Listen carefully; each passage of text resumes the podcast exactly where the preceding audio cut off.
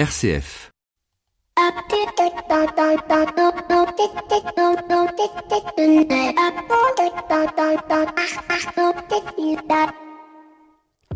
Bonjour à toutes et à tous. Confiné ou ne pas être confiné, là est la question. Une question idiote, allez-vous me dire, mais une question quand même et qui ne vient pas uniquement du fait que je ne savais pas comment commencer cette chronique, mais aussi de cette réflexion que beaucoup de commentateurs commentent, comme moi, à savoir le confinement était-il réellement nécessaire au vu des dégâts économiques et sociaux qu'il va engendrer? Et quand j'ai dit cela, je n'ai pas beaucoup avancé, mais ma réflexion va plus loin, ma réflexion questionne l'après. Vous savez ce fameux après dont tout le monde rêve, de ce monde en mieux que tout le monde souhaite et qui se défile, laissant les germes de la construction d'un monde mais en pire. Le télétravail étant peut-être la partie émergée de l'iceberg qui laisse présupposer d'un rapport à l'autre, au travail, à la famille, qui sera totalement différent, brossant le portrait d'une société où le rapport à l'autre se fera uniquement par une interaction numérique. Et comme je le disais dans une chronique précédente, on va passer du paiement sans contact à la relation humaine sans contact. Et sans être apocalyptique, le confinement nous l'a confirmé. D'ailleurs, les outils sont en place. Les outils numériques pour télétravailler ou apprendre à distance, les outils bancaires pour tout régler à distance sans contact physique avec les agents, le drive, les livraisons à domicile, le drone, la télémédecine, les contenus culturels par le biais des plateformes Netflix, Kindle, Olympia TV, Madeleine, le coaching sportif à distance, mais les coachings, euh, toute autre forme de coaching aussi. Bref, vous l'avez compris, tout existe pour pouvoir rapidement mettre en place la sacre, la société humaine avec contact restreint. Mais derrière ce confinement, il y a d'autres risques, comme la limitation des libertés publiques, interdiction de déplacement d'abord autour de chez soi, puis 100 km, et aujourd'hui on parle d'un passeport santé pour aller en Corse par exemple. Sans oublier bien évidemment les brigades de la Sécu, Stop Covid, les caméras thermiques, les caméras dans les villes. Alors oui, vous allez me dire, on donne déjà beaucoup de choses aux GAFA grâce à nos objets connectés, carte bleue, mais j'ai envie de dire jusque-là c'était notre choix, on pouvait le faire ou non. Là, ce sont des libertés publiques que les a décidé de limiter et qui, face à la menace du virus, nous avons tous accepté, donnant ainsi implicitement notre accord pour refaire ce genre de limitation de liberté publique si besoin était. Donc ne nous laissons pas avoir et regardons de plus près ce que proposent les solutions, ce que propose l'ONU par exemple avec son agenda 2030 qui est en quelque sorte euh, la notice pour construire le monde en mieux. Certes, elle est un peu complexe à l'image des notices des meubles suédois, mais si l'on ne veut pas que notre monde soit brinque-ballant, c'est peut-être bien de se pencher un peu plus longuement sur cette notice. Nous sommes en 2020, il reste 10 ans pour construire notre monde en mieux. Bienvenue dans l'écho des solutions. L'écho des solutions. Patrick Longchamp.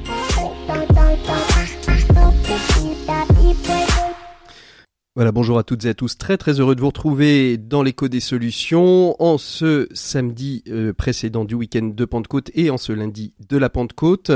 Aujourd'hui, c'est un presse club. On est euh, le dernier euh, samedi ou lundi du mois et c'est le moment de faire le point avec nos journalistes de solutions sur l'actualité que nous avons traversée tout le mois de mai. Et pour ce faire, eh bien, j'accueille tout de suite la reine des prés. Il s'agit de Flavie de Pré de Care News. Bonjour Flavie. Bonjour Patrick. Et puis euh, à côté de vous, via le, numérique, nous avons euh, Frédéric Vuillot que nous retrouvons de Mediatico. Bonjour euh, Frédéric. Bonjour Patrick. Très heureux. Très heureux de vous retrouver, de vous retrouver aussi. Et puis bien évidemment Antonin Amado. Je dis bien évidemment parce qu'il est là tous les tous les mois. c'est un pensionnaire fidèle et on l'en remercie beaucoup. Antonin Amado des ASH, des actualités sociales hebdomadaires. Bonjour Antonin. Bonjour Patrick, bonjour à tous. Ah, je sens qu'il y a, du sourire dans l'air, tant mieux, parce que les sujets qu'on va aborder sont pas forcément les, sujets euh, les plus euh, euh, amusants qui soient, parce que c'est les résultats de, la crise, et j'espère qu'on va surtout arriver à, à les sortir aussi par le dessus, c'est-à-dire aussi par les solutions qui existent ou qui pourraient exister. On va parler télétravail, on va parler place du climat dans le redémarrage et la relance, et puis bien évidemment, on parlera à la fin de cette relance au travers de secteurs qu'on dit essentiels ou non essentiels. Euh, on verra lesquels ils sont et peut-être qu'on peut être assez étonné euh, de, des secteurs qui sont essentiels ou non essentiels. Mais on va euh, tout de suite commencer, comme vous le savez, toutes les, tous les mois par les coups de cœur et les coups de gueule. C'est notre première rubrique dans le Presse Club des solutions. L'écho des solutions, RCF. Voilà, coup de cœur, euh, coup de gueule dans cette euh, période euh, post-confinement. jeudi, le Premier ministre a donné les, les, grandes lignes de la deuxième phase de déconfinement. Peut-être est-ce des sources de coup de cœur ou de coup de gueule, je n'en sais rien. On va voir ça avec nos invités. qui veut commencer? Flavie peut-être On commence par les coups de gueule ou par les coups de cœur? Eh bien, comme vous voulez, ma chère Flavie. Le coup de cœur. Alors, le coup de cœur je suis en train de lire, je l'ai pas fini, donc je peux pas vous dire qu'il est bien jusqu'à la dernière page, un livre qui s'appelle Le pouvoir des habitudes mhm. euh, et qui euh, me passionne. voilà, donc en fait j'ai envie de l'offrir à tout le monde. Euh, c'est euh, sur comment les habitudes peuvent être un défaut et une force, comment on peut changer une communauté, un collectif en changeant rien. Euh, c'est un livre américain, donc au départ c'est un peu genre euh, Weight Watcher, euh, performance et tout. J'ai failli décrocher et passer les 30 premières pages, c'est vraiment très intéressant. Hmm. C'est sur le fait que l'être humain et les animaux sont faits d'habitude, même sans s'en rendre compte, et qu'il faut les utiliser pour prendre le pouvoir de sa vie. Voilà, enfin bref, j'ai adoré ce bouquin. Et côté coup de, gueule, une, petite chose qui vous a agacé, qui vous a, euh, à défaut d'agacer, euh, qui vous a quand même étonné, mais tristement étonné? Euh, bah moi j'ai un petit sujet sur les masques où je comprends pas trop. Enfin, moi je, suis toujours très perturbée par le fait que les choses soient pas obligatoires ou pas, et du coup je trouve ça un peu bizarre. Et mmh. surtout, mais ça, je vais, tout le monde va le dire, voilà, mais le fait que ça soit compliqué à, à recycler, que les gens les jettent partout et que Paris soit très sale. J'en ai déjà vu. Moi, je, je, me rends au travail à pied. J'ai beaucoup de chance. Euh, voilà. Bon, bref, c'est un truc. Je me dis, est-ce qu'on avait vraiment besoin de ça? Enfin, des masques, oui. Hein, je veux dire, je sais pas. Voilà, mais de. Bon, voilà. C'était ma petite question euh, de hier et avant-hier. Merci beaucoup, Flavie. Euh, Frédéric, coup de cœur, coup de gueule. Vous commencez par quoi? Alors, en fait, je vais faire un, un coup de gueule qui va se transformer en coup de cœur, si ça vous va. Ah, euh, très bien. Le, coup de gueule, en fait, il est lié à la saison des assemblées générales associatives et, euh, et à cette mode qu'on est obligé euh, d'accepter finalement des assemblées générales en ligne. Euh, Aujourd'hui, l'assemblée générale en ligne, c'est obligatoire, euh, même si depuis quelques jours, il y a un décret qui autorise la tenue d'une assemblée générale en ligne, même si les statuts de l'association n'ont pas prévu. alors l'avantage, évidemment, c'est que ça permet de maximiser la participation, parce que tous les adhérents, même ceux qui peuvent pas se déplacer physiquement, peuvent finalement participer. L'inconvénient, c'est le tarif. Il y a un vrai business des assemblées générales en ligne qui est en train de se développer. Euh, nous, on a regardé sur plusieurs associations. En général, elles sont obligées de payer entre 1000 et 5000 euros pour pouvoir organiser une assemblée générale euh, ordinaire, ce qui est quand même un tarif relativement élevé pour une association. Alors en fait, vous avez effectivement des acteurs qui se positionnent sur le marché, NeoVote, Gedicom, AlphaVote, etc. Pour la plupart, ce sont des solutions d'entreprise et pour la plupart, leurs tarifs ne sont pas du tout transparents. Alors du coup, euh, après le coup de gueule, j'ai envie de faire un petit coup de pub d'abord pour Lumio et Lime Survey qui sont euh, basés sur des logiciels libres et qui mhm. sont pas forcément gratuits pour autant, euh, mais elles sont pas mal utilisées par des associations. Et puis, et puis je voudrais en signaler une qui dont les tarifs sont absolument transparents sur leur site internet. On n'est pas obligé de leur, de leur envoyer une demande de devis pour savoir combien ça coûte. C'est Eurovote. Ça, ça coûte 1200 euros l'assemblée générale. Et puis euh, le, coup de cœur finalement, il va, euh, porter pour euh, Balotilo. c'est la solution qu'a utilisée hier l'Assemblée générale du MOVE, le mouvement des entrepreneurs sociaux, sur lequel d'ailleurs Mediatico.fr fera son éditorial la semaine prochaine. Balotilo, c'est un logiciel en ligne qui est simple qui est gratuit. Son modèle économique, bah, il est simple aussi, c'est celui du don. Euh, donc voilà, bah, nous on recommande Balotilo et puis euh, bah, évidemment euh, euh, organiser sa première assemblée générale en ligne pour beaucoup d'associations en ce moment, c'est pas évident. Donc allez chercher quand même quelques recommandations sur Asso Connect et sur Association Mode d'emploi. Alors, il vous explique comment on fait pour gérer une AG avec 50, 100, 150 personnes. Alors justement, Frédéric, c'est vraiment la question. Qu'est-ce qui fait qu'il y a une telle concurrence quand on voit qu'aujourd'hui des logiciels comme Jitsi, qui sont des open source, gratuits gratuits, Google Meet qui sont gratuits ici, peuvent faire le job. Qu'est-ce qui va faire la différence entre tous les tous ceux que vous nous avez cités? C'est c'est la gestion du vote, c'est la gestion de l'animation? Je j'ai un peu de mal à, bah. à, comprendre ce. Mais en fait, il, il faut pas confondre le logiciel qui permet de tenir une assemblée générale et le logiciel qui permet de faire une visioconférence. Mm. On peut faire une, une assemblée générale en visio, certes, mais c'est pas la même chose. Lors d'une assemblée générale, vous avez toute une procédure de vote qui peut être contestée juridiquement devant les tribunaux. Et c'est là que vous avez besoin d'une interface logicielle en ligne euh, qui est prévue à l'avance avec euh, bah, un système de vote, des cases à cocher, et vous pouvez pas le faire juste sur un sur un Google Form parce qu'en réalité, euh, vous pouvez pas prendre le risque euh, d'une contestation quand vous juridique quand vous faites une assemblée générale. Donc il y a des il y a des boîtes qui ont professionnalisé le système. Et c'est ça et c'est ça qui c'est ça qui vendent et qui euh, peut en faire euh, euh, des, des chiffres un peu astronomiques surtout pour des petites associations et des petites structures. Merci beaucoup Frédéric. Donc on retient votre coup de cœur qui est Balotino, c'est ça? Balotilo. Balotilo. Et puis notre dernier notre dernier journaliste Antonin Amado, vos coups de cœur, vos coups de gueule Antonin? Bah, un petit peu à l'image de euh, Frédéric, euh, je vais, c'est un thème que je vais choisir sur lequel je vais, je vais développer un coup de cœur et un coup de gueule. Euh, ça concerne nos libertés publiques, ah en l'occurrence. c'est vrai que depuis depuis les attentats de 2015, on a quand même vu le, le, notre régime de liberté être rogné de manière assez consciencieuse et à bas bruit euh, par les différentes législations. On se souvient tous de l'état d'urgence euh, qui avait été décrété puis euh, prorogé de multiples fois par, par les différents gouvernements de François Hollande et finalement traduit dans le, dans le droit commun in fine. Là, on est à nouveau sur un état d'exception, un état de droit d'exception avec l'état d'urgence sanitaire. Et puis, pareil, on, on, voit nos libertés individuelles se, se, se réduire progressivement. Euh, on l'accepte euh, de manière collective, de manière assez docile, hmm. euh, ce qui, ce qui m'inquiète. Euh, voilà. Et puis à, côté de ça, je voudrais moi saluer le, je voudrais saluer le, le, le calme et le sang-froid tous les jeunes des, des, quartiers, alors vous savez, on dit les quartiers, mais en fait, ce sont, des, ce sont des, des, des, quartiers pauvres en l'occurrence, hein, euh, qui très souvent ont été euh, vivent dans des conditions euh, de logement qui sont extrêmement difficiles, qui ont parfois des, conditions de, de, de, vie familiale et qui sont qui sont particulièrement compliquées. On, on, a dit ah oui, les contrôles se multiplient, etc. Moi, je les ai trouvés je les ai trouvés assez formidables ils ont été, euh, ils ont été patients et citoyens, contrairement à l'image qu'on veut bien donner d'eux en permanence. Euh, voilà, il faut pas qu'ils soient oubliés euh, au moment de la reprise. Euh, faut pas que ces, ces efforts euh, soient passés par pertes et profits. Mmh, mmh. Merci beaucoup, Antonin. Vous avez tout à fait raison hein, sur les sur les libertés publiques. Euh, je, je parle souvent euh, du, du, du, syndrome de la grenouille. Vous connaissez le syndrome de la grenouille qu'on met dans une ouais, c'est une image assez juste que je peux reprendre à mon compte effectivement. D'eau froide et on monte petit à petit la température jusqu'à ce qu'elle meure, mais elle ne s'en rend pas compte. Voilà. Merci en tout cas pour vos coups de cœur et vos coups de gueule. Nous, on va passer tout de suite à la deuxième partie de cette émission. C'est notre presse club. On va aborder le premier sujet. L'écho des solutions, RCF.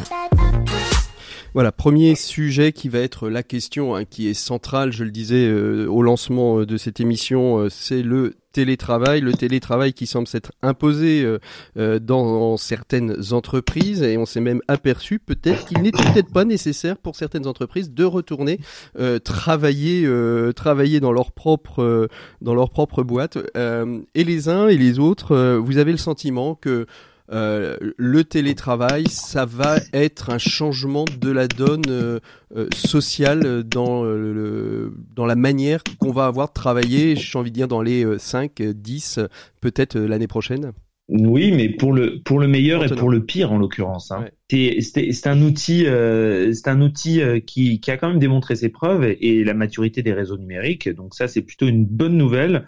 Euh, en termes de déplacement, en termes d'autonomie des travailleurs, etc.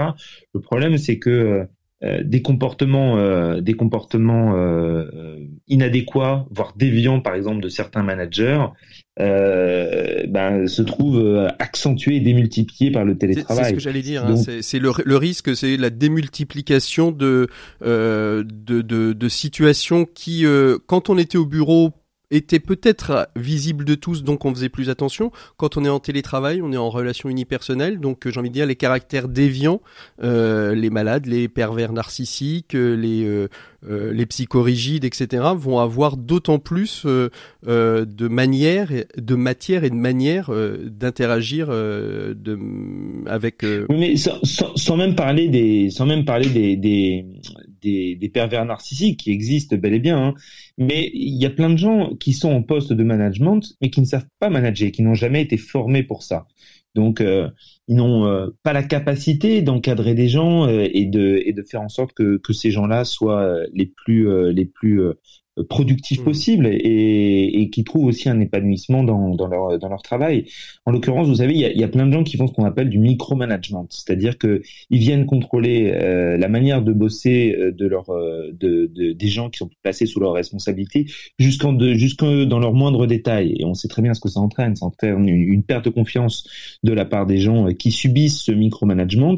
Et puis pour les managers en question, bah, comme ils font ça au lieu de s'occuper de, de de dessiner le cap ou en tout cas de, de travailler sur les, les, procédures sur lesquelles ils devraient, ils devraient travailler, ben ça rend leur travail totalement ineffectif. Donc on se retrouve dans, dans cette espèce de double ornière, mais si on vous l'a pas appris, euh, on va dire dans le monde physique, c'est pas dans le monde numérique que, que d'un seul coup les, les choses vont, vont brutalement s'améliorer. Frédéric, peut-être une, une, remarque sur ce que dit Antonin ou sur votre perception de cette question du télétravail euh, dans les années qui viennent et peut-être même dans les mois qui viennent? Alors je rejoins euh, Antonin sur la question des, des managers et j'irai au-delà. Euh, sur la question des managers, c'est vrai qu'on a vu euh, dans quasiment toutes les entreprises encore en activité euh, se développer le télétravail, et ça pose forcément dans toutes ces boîtes-là la question du rôle du manager et de son positionnement parce que euh, son rôle, bah, c'est de surveiller euh, et, de, et d'encadrer le travail de, ses collaborateurs.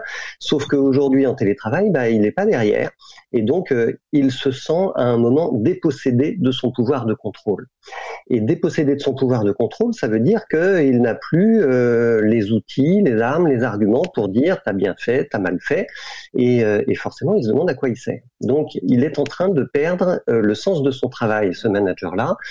Et le, le, problème survient au moment où il va se dire, euh, bah, puisque j'ai plus de pouvoir, en fait, je vais faire preuve d'autoritarisme euh, pour montrer en fait que j'existe encore. Et là, ça peut devenir la catastrophe. Mais alors, est-ce que justement, euh, vous, vous, parliez de perte de pouvoir, est-ce que justement les entreprises qui ont émergé, les, les émergé ces dernières années, comme les entreprises libérées, qui parlent beaucoup du, du management porteur d'eau, de celui qui accompagne, on n'est pas finalement sur une transformation du rôle du manager qui sera forcément dans le mais plus dans l'accompagnement. C'est-à-dire, tu as un problème, tu as un objectif, tu as du mal à le remplir, on va, on va essayer de le, faire ensemble. Est-ce que justement le télétravail va pas modifier euh, la manière de manager? Alors ça, ça, ça, risque d'être euh, sur un temps long, hein, bien évidemment, ça va pas être sur un temps court parce que les habitudes sont là.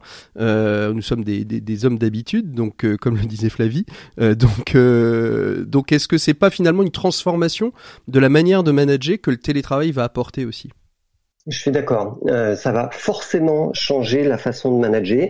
Ça va probablement aussi se faire parfois dans la douleur, j'espère pas trop souvent. Euh, et en réalité, qu'est-ce qui caractérise les entreprises libérées, même si euh, il y a aussi des reproches à faire sur l'organisation de certaines entreprises libérées, euh, ce qui caractérise leur mode de management comparé aux entreprises traditionnelles, c'est celle de la confiance. Et euh, dans une organisation basée sur le télétravail, à distance, on est obligé de faire confiance aux collaborateurs qu'on n'a pas sous les yeux, qui sont peut-être partis à l'autre bout de la France, mais sur qui on compte quand même pour remplir euh, leurs fonctions dans l'entreprise. Et en fait, je pense que c'est ça qui va changer le plus fortement dans les organisations et dans les techniques de management, c'est celle de d'accepter de faire confiance aveuglément, de lâcher prise en réalité, euh, pourvu qu'évidemment le, le, résultat du travail soit opérationnel euh, à la fin de la semaine ou à la fin du mois. Question un peu peut-être privée, Antonin, vous avez euh, beaucoup de, collaborateurs, vous aux ASH, comment justement vous avez travaillé et mis en place ce télétravail pour en faire quelque chose qui soit agréable pour tous et que vous puissiez remplir votre mission de, de journaliste euh, produire chaque semaine euh, votre contenu? Je ne sais pas si ça a été agréable pour tous, à commencer pour moi. Pour essayer de le rendre agréable pour tous. Voilà. Non, mais déjà, la, vérité m'oblige à dire que moi, je n'aime pas le télétravail. Pourquoi? Parce que une rédaction, logiquement, ça doit être un, lieu qui capte la vie de la société. C'est un lieu où on doit débattre. C'est un lieu où même on doit s'engueuler, hein, en l'occurrence.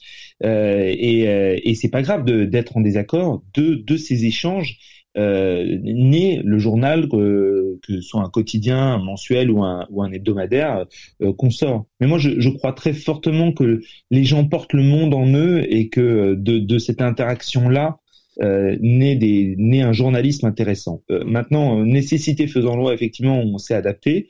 Euh, moi, moi j'ai refusé la visioconférence. J'ai trouvé que c'était trop, trop intrusif dans la vie des gens. Donc, on, on, a beaucoup échangé par téléphone. Il y avait des, des on avait des, des, conférences téléphoniques qui nous permettaient d'être à 8, 10, 12 autour d'une salle de réunion. mais moi, j'ai l'habitude de, de, faire, euh, de responsabiliser de, et de faire confiance aux gens avec lesquels je bosse. Mmh. Mais c'est aussi parce que le journalisme a ça de particulier et que si on ne bosse pas, euh, bah, ça se voit puisque si on produit pas le journal ou si euh, on produit pas des articles euh, qu'on publie sur notre site internet, ben ça se voit assez vite en l'occurrence. Et, on le voit bien avec des euh, médias comme les nôtres que sont le papier euh, ou la radio. Moi, je, je plains les, les, les, magazines d'actualité comme Petit Quotidien, etc., qui ont eu du mal à produire du contenu pendant toute cette période, qui ont essayé d'en produire et qui ont qui ont essayé de produire des choses chaque semaine, mais on sent que ça ça a ramé. Quels sont les risques que si le travail devait se généraliser, on a vu un Peugeot en particulier, mais euh, le, grand, euh, la grande boîte avec la petite, euh, la petite colombe qui gazouille a dit que peut-être ce serait un jamais un, no return, un no return à, l'entreprise, c'est-à-dire la fermeture peut-être de sièges social pour généraliser complètement le, télétravail. J'ai reçu hein, dans l'éco des solutions un Frédéric Play qui a qui a lancé une, boîte il y a il y a il y a sept ans maintenant et qui est en télétravail sur cinq continents avec 185 collaborateurs, quels sont les risques à éviter et dans notre société euh, très euh, euh, syndicalisée, quels vont être le rôle des syndicats Comment ça, va être compliqué de gérer toute cette gestion Il va y avoir une réflexion à poser en, avant, en amont parce qu'il y a des boîtes qui vont certainement généraliser le télétravail, et puis, des réflexions sociales, des, écueils à éviter. Qui veut répondre? Moi, moi, je veux bien répondre, mais on n'a pas entendu Flavie jusqu'à présent. Bah oui, elle se, je... elle se, terre derrière son micro. Euh, non, alors moi, le, le, je suis pas du tout technicienne. Euh, je pense que c'est plutôt une question pour Antonin, la dernière. euh, et, sur, ce qu'on a dit précédemment sur la manière, non pas de vivre le bah, télétravail, mais de le concevoir, est-ce que... Bah, en fait, euh, moi, je crois pas aux, je crois pas aux solutions magiques et aux miracles. Ouais. Et en fait, je me méfie du télétravail, mais comme je me méfie du travail, en fait, j'y vois des avantages et des inconvénients. Donc là, j'ai, j'apporte pas grand chose dans la discussion, mais moi je pense qu'il faut le lien humain. Euh, enfin voilà, Antonin parlait d'ambiance, de rédac et tout, c'est quand même primordial. Euh, travailler que sur écran, c'est épuisant. Enfin moi ce, ce, confinement euh, virtu, enfin virtualisé, bah, j'ai pas honte de le dire et pourtant je, j'ai monté un média web, mais m'a, m'a lessivé quoi. Enfin, j'ai, j'ai le cerveau, je pense hmm. qu'il y en a pris un coup. Hein. Et tout le monde, et tout le monde ne vit pas bien d'être seul derrière son écran. Euh, et euh, il faut entendre. Euh, en fait, moi, je crois que l'idée, c'est pas de se dire est-ce qu'on fait du télétravail, est-ce qu'on fait du travail? L'idée, c'est qu'est-ce qui est bien pour les gens avec lesquels on travaille. Moi, si j'ai monté une boîte, je pense que c'était avant tout pour pour avoir des gens autour de moi. voilà, pour créer de l'emploi. Enfin, c'est vraiment quelque chose qui me passionne. Et, euh, et moi, c'est est-ce que les gens qui bossent avec moi euh, en ont besoin euh, En fait, je pense que les questions, elles sont là, quoi. Enfin, on est là pour pour fournir un cadre de travail au-delà du fait sanitaire, légal, voilà, agréable à des collaborateurs et pour c'est une communauté, c'est pas une famille, c'est pas un voilà, mais une une entreprise, c'est une entité, quoi. Mmh. Et voilà, après le télétravail, voilà, je trouve ça génial. Euh, pas prendre euh, le métro, le RER e pendant une heure et demie le matin, euh, je pense que ça va changer la vie de certaines personnes. Et voilà, mais le télétravail, c'est aussi beaucoup de solitude, beaucoup de fatigue. Et une interprétation des choses un petit peu différente vu qu'il y a beaucoup moins de langage physique. on, l'a vu, une, des questions, et c'est revenu, enfin une des questions, une des remarques sur le télétravail, ça a été la question centrale de la chaise, euh, la chaise de, la chaise de bureau, euh, la chaise de bureau. Et justement, quel, je reviens un peu sur la question précédente, quels sont les, les risques, quels sont les points de négociation qui vont être nécessaires si on généralise à défaut de le généraliser totalement, mais de le généraliser fortement le télétravail, euh, les points de négociation à, prendre en compte pour euh, les euh, partenaires sociaux, pour que ce télétravail soit un télétravail qui soit toujours agréable à vivre. Mais la, vérité oblige à dire qu'il n'y a pas de règle. Dans, de, Bon, déjà, des accords sur le, télétravail ou ce qu'on appelle juridiquement le travail à distance, ça existe déjà en l'occurrence. Hein. Euh, mais vous pouvez pas euh, régir euh, un constructeur automobile comme une banque, comme le travail, un travail associatif qui nécessite d'être, avec ce mot que je déteste, mais d'être en présentiel, ou, des constructeurs ou des constructeurs de trombones. Euh, on est obligé de, on est obligé de, on va être obligé de serrer. Et même à l'intérieur de l'entreprise, euh, il va falloir que euh, on, se dise, ben voilà, il y a certaines fonctions qui permettent d'être en télétravail, peut-être un, deux, trois jours par semaine, et puis et puis d'autres qui et d'autres qui vont qui, qui n'auront pas le choix que d'être là. Moi, je, me souviens d'avoir visité une, une, une fabrique de, de lingerie il y a quelques années. Quand vous avez des ouvrières qui fabriquent des soutiens-gorge, ben, le télétravail c'est pas vraiment une option euh, en l'occurrence hein. donc hmm. euh, voilà mais mais ce qui est, ce qui est à mon avis ce qui est ce qui est important de, de, de souligner là-dessus c'est euh, c'est que euh, le, le, le, rôle des partenaires sociaux et notamment le rôle des syndicats il va être crucial il va être très important dans cette période là euh, dans le sens où effectivement il va falloir qu'ils aillent très loin dans, dans, le, dans la granularité, dans le détail en fait de, de, du fonctionnement des entreprises pour trouver les bonnes manières de rendre le travail le plus le plus souple et le plus agréable pour tout le monde. Mais ça, pour le coup, et je, il faut, faut bien le dire, hein, euh, il y, a, y a quand même une défaillance aujourd'hui en France qui est assez criante malheureusement de, de, de, la réalité du travail syndical. C'est-à-dire que mais moi j'ai énormément de choses qui me sont revenues pendant cette, cette période. Euh, pendant laquelle euh, les syndicats étaient arc-boutés sur, on va dire, des choses du monde d'avant, alors même que et réclamaient des choses aux entreprises, alors que les entreprises étaient en train de se battre pour leur survie financière et qu'elles étaient en train de négocier avec les banques, et, etc. Et il y, a eu, parfois une intransigeance que, qui, que leur permettait la loi, hein, en mmh, l'occurrence, mmh. hein, euh, des, des, syndicats qui a qui a mis des entreprises qui a mis des entreprises soit au bord de l'abîme euh, soit carrément dans l'ornière. Mmh. Euh, Frédéric, vous voulez peut-être réagir sur cette question-là? Effectivement, je ne voudrais pas euh, que vos auditeurs pensent que le télétravail, c'est soit le paradis, soit l'enfer. En réalité, il y, a du, y a du noir et du blanc partout.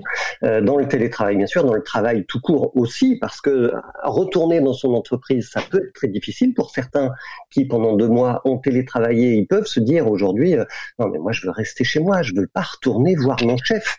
Et donc, évidemment, euh, le travail dans l'entreprise, il est aussi compliqué.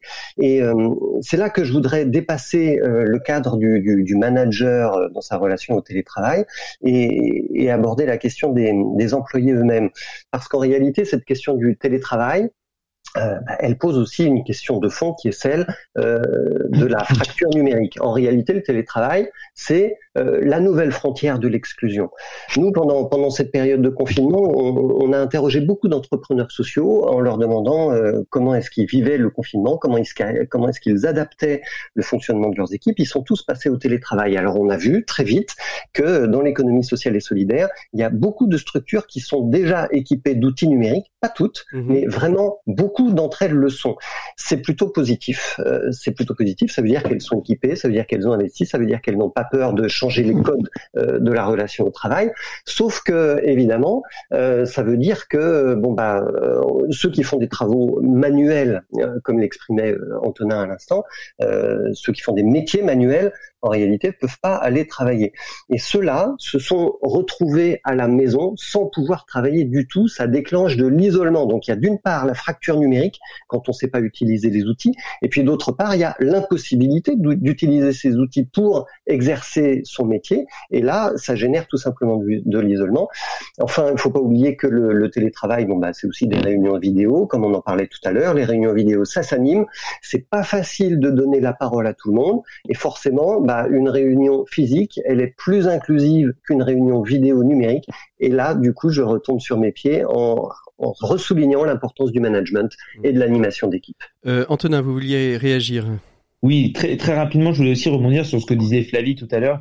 Elle disait que le fait pour que pour, certaines personnes ne plus prendre le RER e pendant une heure et demie, ça va leur, changer leur vie ou, ou faire euh, une demi-heure ou trois quarts d'heure de, voiture avant d'aller euh, parfois une heure euh, en province. C'est tout à fait vrai, mais en même temps, le, le, le, télétravail, ça, ça, ça tue les, ce qu'on appelle les temps de transition, c'est-à-dire euh, le, le, le, quart d'heure qui, qui, nous permet de marcher, le, l'émission de radio, l'écho des solutions par exemple, qu'on écoute, euh, qu'on écoute dans, dans sa voiture, quand on rentre du boulot. Cette espèce de sas de décompression, qui est parfois un sas de pression, hein, notamment en région parisienne à cause des transports, mais en tout cas il y a, il y a ce temps de transition qui, qui, est utile et, et, dont les sociologues ont, ont, alors, ont, parlé. Et à mon avis, il, il, faut, il faudra regarder ça sur le long terme. Alors, on parle en, en, en urbain, mais est-ce que justement le télétravail, ça peut pas être une chance pour l'égalité des territoires, c'est-à-dire permettre euh, à des territoires plus ruraux, plus éloignés des centres-villes, de euh, relancer finalement une activité économique? Alors, à défaut, le télétravail, on, on l'imagine toujours comme étant un télétravail euh, qui se passe chez soi, dans son salon, dans une pièce, etc. Mais le télétravail, ça peut être un regroupement de travailleurs dans un espace euh, délocalisé euh, de, de, de, de l'entreprise où plusieurs euh, métiers, plusieurs entreprises vont pouvoir travailler ensemble. Est-ce que c'est pas une chance pour les territoires ruraux finalement de euh, retrouver une, une mobilisation, de, de, se nourrir de, de, de, nouveaux habitants qui, de fait, pourront et profiter de la dimension rurale qu'ils aiment peut-être et qu'ils ont envie de vivre et le, le travail à distance, euh, sans oublier bien évidemment le, le, le présentiel euh, qui doit être aussi pris en compte. Mais est-ce que ça peut, bah, ça peut pas être une question si, si c'est une possibilité en l'occurrence, hein, c'est bien sûr que c'est une possibilité, euh, mais je, il va vraiment falloir s'assurer qu'il y ait de la fibre et de la 5G partout. Ah, on, est bien d'accord. Hein. On est bien. Et ça, aujourd'hui, quoi qu'on les, les, les, chiffres officiels euh, pour peu que les, nos auditeurs qui sont qui sont en, province et puis euh, nous qui sommes allés quand même nous nous nous balader quand même quelques fois euh, ou euh, pour des raisons personnelles ou professionnelles on sait bien que c'est pas le cas en l'occurrence. Et puis la, la, la mobilité va nous faire faire une transition sur notre deuxième sujet c'est le rapport au climat. On l'a on l'a vu dans cette dans cette période qui est qui est, qui est la crise il y a eu un arrêt complet de l'aviation beaucoup moins de transport transport en voiture. Il y a des, des chiffres qui ont démontré hein, que finalement euh, euh, cette crise a été euh, bénéfique pour le climat, une crise toute temporaire bien évidemment, puisque les choses vont redémarrer. Alors à quelle mesure? Et justement, c'est la question qu'on se pose avec vous. Est-ce que le climat risque d'être le grand oublié de, de la relance, même si Aujourd'hui, on entend beaucoup de politiques, on entend l'Europe dire que euh, les deux, la relance économique, doit être conjointe à la transition climatique et à la lutte contre le réchauffement de la planète. Alors je sais que c'est vos sujets, Antonin, peut-être que vous y avez réfléchi. Euh... Oui, bien, bien sûr, j'ai réfléchi. Euh, ce qui est sûr, c'est que on a une opportunité historique en l'occurrence. Là, euh, j'ai fait mes comptes, on en parlait en, préparant l'émission, Patrick, mais j'ai fait mes comptes à la louche. Hein. L'Europe tout entière va emprunter sur, sur les marchés entre 2200 et 2500 milliards d'euros. Le chiffre est colossal, donne totalement le vertige. C'est une première. Hein. Bah, c'est une première. Il y a de nouveaux mécanismes et une mutualisation de, de, de ces emprunts qui, euh, bon, pour des raisons un peu techniques, mais qui a priori ne seront, seront jamais remboursés, euh, puisque c'est la Banque centrale européenne notamment qui va les, qui, qui va s'en porter garant, et, et, qui est à la fois un organisme qui, qui bat la monnaie et un organisme qui, euh, qui, euh, qui est placé tout de même d'une certaine façon sous l'autorité politique. Mais bon, je, je referme là cette parenthèse. c'est encore mais, mais en l'occurrence, en l'occurrence, c'est 2500 milliards d'euros à la louche qui vont être empruntés sur les marchés financiers, on va pas faire ça tous les jours. C'est-à-dire qu'à un moment donné, si cet argent-là n'est pas utilisé de la bonne manière, c'est-à-dire pour verdir massivement nos, nos, modèles économiques, euh, on aura loupé euh, un coche historique. Et là, ce à quoi il faudra se préparer, ce sont des Covid-19 chaque année. Hmm. Parce que là, ce, ce qu'on ce qu'on a ce qu'on a eu là avec le Covid-19, c'est-à-dire un arrêt brutal, massif et involontaire et incontrôlé de l'activité économique, avec toutes les conséquences mm. qu'on n'a pas fini de qu'on n'a pas fini de, de, de, constater. Autant vous dire que ce n'est qu'un avant-goût, c'est un apéritif, c'est, ce sont des prémices. Et si on n'est pas, si on n'a pas conscience de ça, si on prend pas conscience de ça maintenant, je ne sais pas ce qui pourra nous, nous en faire prendre conscience. Donc euh, là, en l'occurrence, oui, on, on, nous fait des grandes promesses sur euh, le, le, verdissement de l'économie. Mais il faut d'abord arrêter avec le mythe de la croissance. Je veux dire, la question, c'est plus la, question de la croissance, c'est la question du progrès.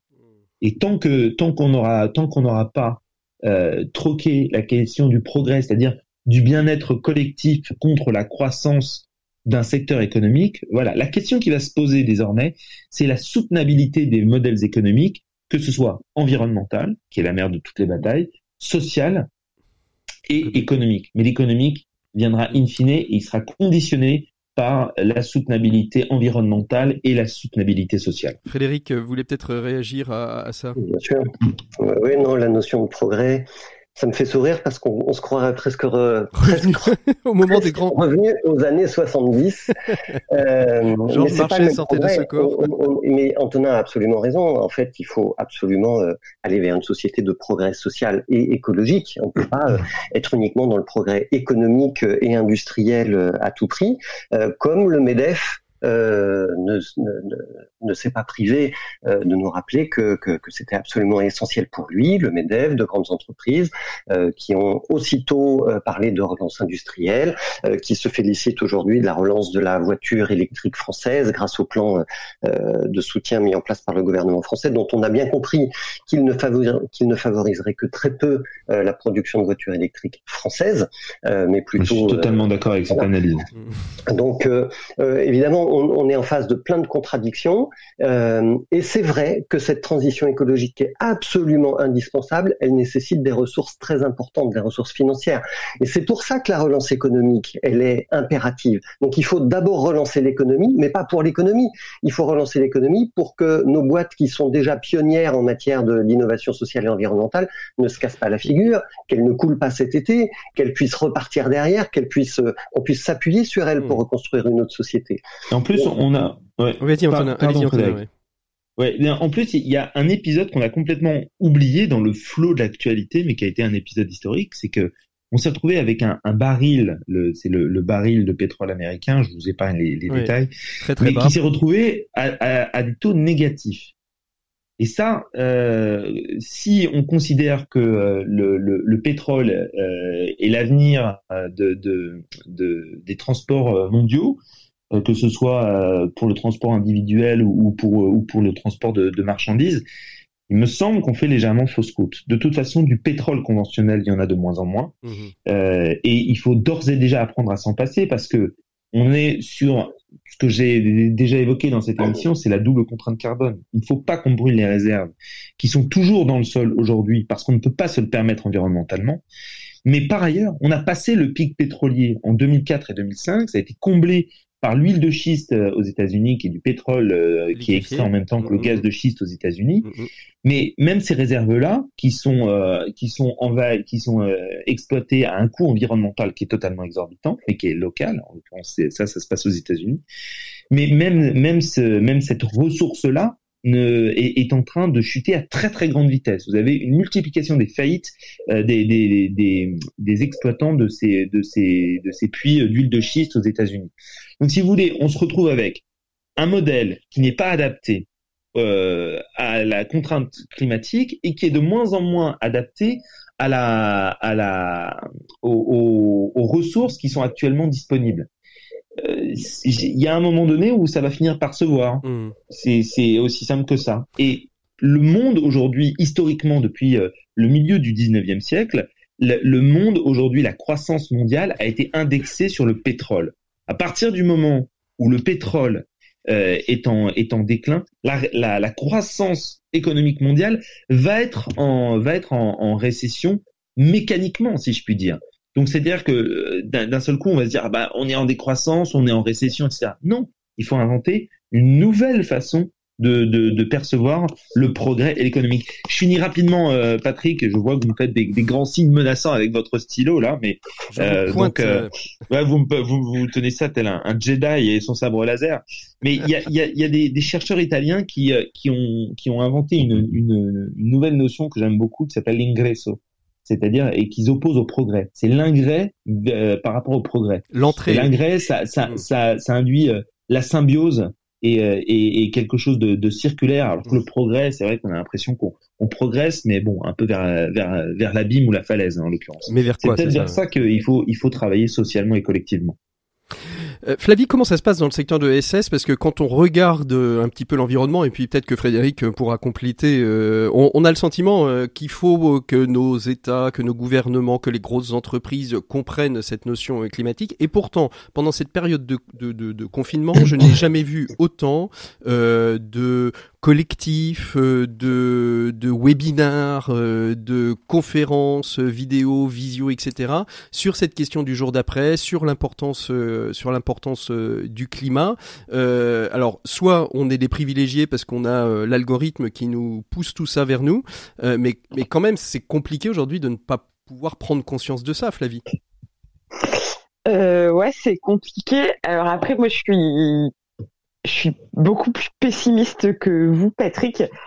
Euh, ah ouais mais j'ai pas C'est bien la première fois que je vous vois pessimiste. vous qui êtes l'optimisme incarné, souvent. Euh, ouais, non, en fait, euh, tu vois, les webinars, les machins et tout, déjà, on avait que ça à faire.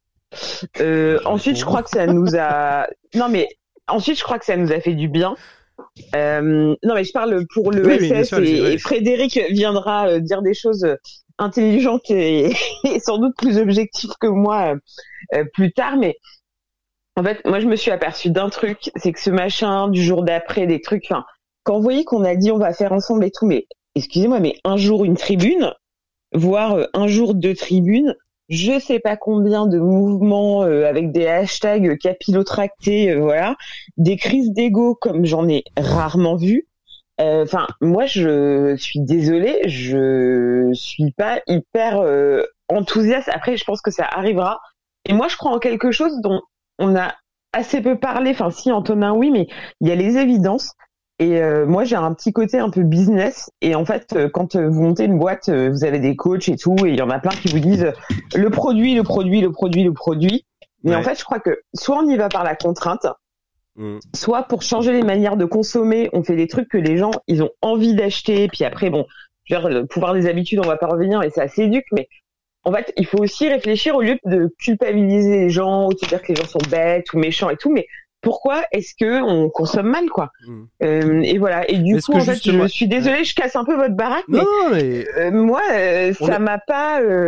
Je suis pas ressortie de, de cette crise en me disant c'est génial, on va prendre le pouvoir et tout je me suis juste dit un truc, c'est que en fait, euh, il fallait qu'on arrête de se comparer et que l'ESS, il y avait certaines boîtes maintenant qui jouaient dans la cour euh, des grands entre guillemets et qu'il fallait s'en servir.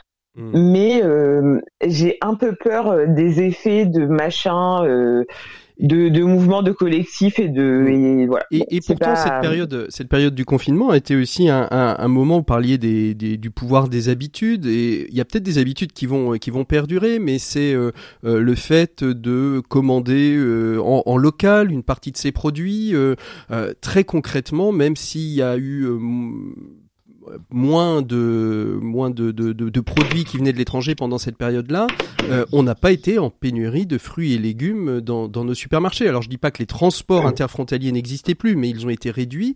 Ceci étant, euh, on n'a pas eu de pénurie alimentaire euh, dans, dans, dans, notre pays. Donc est-ce que ces habitudes de circuit local, de circuit court, de redécouverte des produits locaux, peut-être du mieux manger, n'est pas à, à, mettre au bénéfice de, de, de cette crise? Frédéric, je vous voyais opiner. Doute... Et Flavie. Ouais, euh, non, mais je pense que c'est plus une question pour Frédéric et Antonin. Mais moi, mon avis, c'est qu'on va pas quand même sauver le monde avec ça. Je suis désolée, Patrick, mais en fait, euh, voilà, je, je, pense que c'est des questions qui sont pas secondaires parce qu'elles sont importantes parce qu'on est ce qu'on mange. Mais je, je crois qu'il y a des sujets euh, plus compliqué. voilà. Frédéric, vous opiniez du chef un petit peu Oui. Non, mais les, circuits courts, en fait, euh, le, le Covid-19 nous les a pas fait découvrir. On était déjà sur la voie et évidemment. Elle les révèle, en tout cas, de manière plus forte en tous les cas, on se dit que la solution pour euh, après le Covid, euh, elle passe en partie par les circuits courts et donc en fait ça renforce leur crédibilité et ça c'est plutôt une bonne chose. Après, euh, je dirais rien de plus intelligent que Flavie, même si je le dirais peut-être différemment sur cette collection de, chartes, de plaidoyers pour le monde d'après. effectivement, ça a pullulé partout sur les réseaux sociaux et, en réalité le, le, le problème qu'on observe quand on prend un petit peu de recul et qu'on essaye d'analyser ça, c'est que tout le monde dit à peu près la même chose, mais tout le monde part en ordre dispersé. Et donc la question qui se pose au fond, c'est qui euh, est à la manœuvre pour essayer de fédérer toutes ces intentions-là? Et en fait, je reboucle avec votre question d'origine sur cette thématique. C'est euh, est-ce que c'est est-ce que c'est la transition écologique ou est-ce que c'est la croissance? En réalité, qu'est-ce qui se passe aujourd'hui? La politique de relance, elle est pilotée euh, par Bercy et par le ministère du Travail, euh, pas du tout par le Haut Commissariat à l'économie sociale et solidaire et à l'innovation sociale qui dépend du ministère de la Transition écologique. Et donc, en réalité, il nous faut quelqu'un, euh, il nous faut un capitaine au gouvernement qui soit convaincu de la nécessité de la transition écologique et sociale. Et enfin voilà, si Emmanuel Macron veut changer bientôt de Premier ministre, il peut, il peut y réfléchir. bah, le, le, le le fait même de, de, dire ça après trois ans euh, d'un d'une présidence de la République qui se voulait être euh, en rupture avec euh, les modèles précédents et qui en fait a été dans une continuité parfaite, voire qu'il a parfois aggravé, en l'occurrence, ne, laisse rien augurer de, de, bon sur les deux dernières années du, du quinquennat d'Emmanuel de, Macron sur la question environnementale. Et d'ailleurs, on, entend beaucoup Gérald Darmanin, on entend beaucoup euh, Elisabeth Borne, euh, on entend beaucoup pardon euh, Bruno Le Maire, Muriel Pénicaud, mais il y en a une qui est quand même aux grands absents politiquement, c'est Elisabeth Borne. Absolument. Dire, et, et, quand elle s'exprime, il n'y a aucune annonce, aucune vision politique, aucune incarnation, etc. Mais ce qui est sûr, en tout cas aujourd'hui, et moi je, je, fais le pari ici aujourd'hui, peut-être que je me tromperai, mais je pense que la, la, question, la question environnementale va totalement prédominer, va totalement dominer la campagne, euh, la campagne euh, présidentielle euh, en 2022. Je hmm. crois que les questions identitaires qui sont si chères à Marine Le Pen et à l'extrême droite vont, vont être reléguées parce que la principale préoccupation des Français aujourd'hui, enfin il y en a deux, c'est à peu près à égalité. Vous avez la santé, évidemment euh, qui euh, on, voit bien pourquoi. Et puis euh, au vu de l'épisode de, confinement et de coronavirus qu'on vient de traverser ben, a été considérablement considérablement renforcé mais aussi l'environnement. Et les gens ont de plus en plus conscience que on n'est pas on n'est pas en train de flotter au-dessus de la biosphère mais qu'on en fait bel et bien partie. Mmh, et que si si on si on l'atteint on finira tôt ou tard par en payer le prix. La question du climat est une des questions imposées. La, la dernière question qu'on peut se poser aussi, euh, c'est euh, dans cette relance euh, économique, c'est aussi qu'est-ce que c'est on, a beaucoup parlé hein, pendant la, période de Covid des secteurs stratégiques, des secteurs essentiels à notre économie. Et en préparant un peu cette émission avec vous, Antonin, vous me disiez un secteur essentiel, faudrait déjà le définir. Et peut-être que le secteur essentiel que l'on croit être évident n'est peut-être pas euh, celui euh, qui est le plus évident. Je vous laisse bah, un petit peu développer parce que euh, cet échange oui, oui, mais je, suis, je, suis, totalement d'accord. Quand vous allez quand même, j'ai rien contre les gens qui travaillent dans ces magasins et je n'ai rien contre les gens qui ont créé ces magasins, etc. quel magasin De quel magasin parlez-vous je, vais, je vais les citer, vous inquiétez pas. Mais mais c'est pas c'est pas une question nominative. Mais quand vous allez dans des dans des magasins, vous savez qui sont souvent euh, installés dans les dans les dans les banlieues euh, ou dans des zones commerciales. Euh, la halle aux chaussures, euh, la euh, Jiffy, Action, des choses comme ça en l'occurrence, où vous avez de tout pour pas cher qui est importé par dizaines, centaines de conteneurs venus mm. de Chine. vous achetez un câble iPhone à, à, à 4 euros Bon, il vous dure, euh, il vous dure une semaine et vous dites ah bon quand même c'est pas cher 4 euros, mais il m'a duré qu'une semaine. Voilà. Et, je, je, pense en fait que euh, la, la, question de la durabilité et la question de, de, de la nécessité de, de, de, ce dont on a de ce dont on a besoin, elle est, elle, elle s'est posée avec beaucoup d'acuité pendant cette crise. Donc mm. là-dessus, je, je, pense que c'est, c'est effectivement euh, une question qui va qui va falloir se poser. Et je pense que si un premier ministre arrive et qui nous dit, euh, si un premier ministre ou un président de la République arrive avec une véritable vision écologique, il ne pourra pas faire l'économie euh, de, de, définir ce qui est essentiel pour la société, de, de, ce qui est essentiel pardon pour la société, de ce qui ne l'est pas. Frédéric, vous pouvez peut-être réagir vous parce que dans le monde de l'ESS, on l'a vu, il y a eu tout un, un plan de relance justement euh, euh porté euh, par le haut commissaire pour relancer ce secteur économique qu'est l'ESS, avec des secteurs qui sont d'ordre essentiel pour pour notre société aujourd'hui. Oui, alors il faudrait arriver à, en effet, à définir euh, ce qu'on entend par essentiel. Pour moi, c'est clair. Hein, ce qui est essentiel, ce sont les, les métiers qui sont centrés sur l'être humain, euh, et donc, euh, bah, ça veut dire des métiers de service, ça veut dire des métiers qui sont très féminisés, ça veut dire des métiers qui sont très sous-payés. C'est ce qu'on a appelé pendant la crise les invisibles. Et chez Mediatico, on, on, interviewait récemment Geneviève Fraisse, qui est une philosophe de l'histoire du féminisme. Elle nous parlait d'étymologie. Elle faisait le lien entre les métiers de service, le mot de servante, celui de serviteur et du coup celui d'esclave. L'étymologie en dit quand même beaucoup sur la construction euh, de notre société. Donc évidemment, il faut revaloriser ces métiers. Alors cela dit, pour moi, les, les secteurs essentiels, c'est aussi ceux qui remettent du coup l'humain et l'environnement au centre, on y revient. Et donc aujourd'hui, moi, je suis assez inquiet de voir euh, des structures comme Emmaüs Solidarité au bord de la faillite, qui lance euh, un appel à l'aide euh, vibrant. Je suis inquiet de voir la réserve des arts, qui est une ressourcerie culturelle, avoir zéro pour avoir avoir zéro euro de subvention. Et puis je suis inquiet de voir euh, une, une petite structure de tourisme solidaire qui s'appelle Paris Solidarité, qui fait des, des, jeux de pistes solidaires dans, dans les villes, qui a perdu 100% de son chiffre d'affaires. Je suis inquiet de voir Oxfam qui licencie 1450 personnes. Enfin voilà, non, ça va pas bien dans l'économie sociale et solidaire. Et pourtant, tous ces métiers-là, toutes ces structures-là, elles sont absolument essentielles aujourd'hui pour construire euh, ce qu'on appelle le monde de demain. Mmh, absolument. Flavie, comment vous réagissez dans le monde vous, vous, êtes, vous êtes une observatrice finalement de ce, ce monde de, de, de l'économie sociale et solidaire, de, de ces secteurs essentiels. Quand vous causez avec euh, avec euh, les différents acteurs, ils sont ils sont dans quel état d'esprit eux? Euh, bah, ils vont pas très bien. Bah oui, Décidément, moi j'aurais plombé cette émission du début à la fin. Mais non, mais Comme d'habitude, Flavie. Hein. Merci Thomas.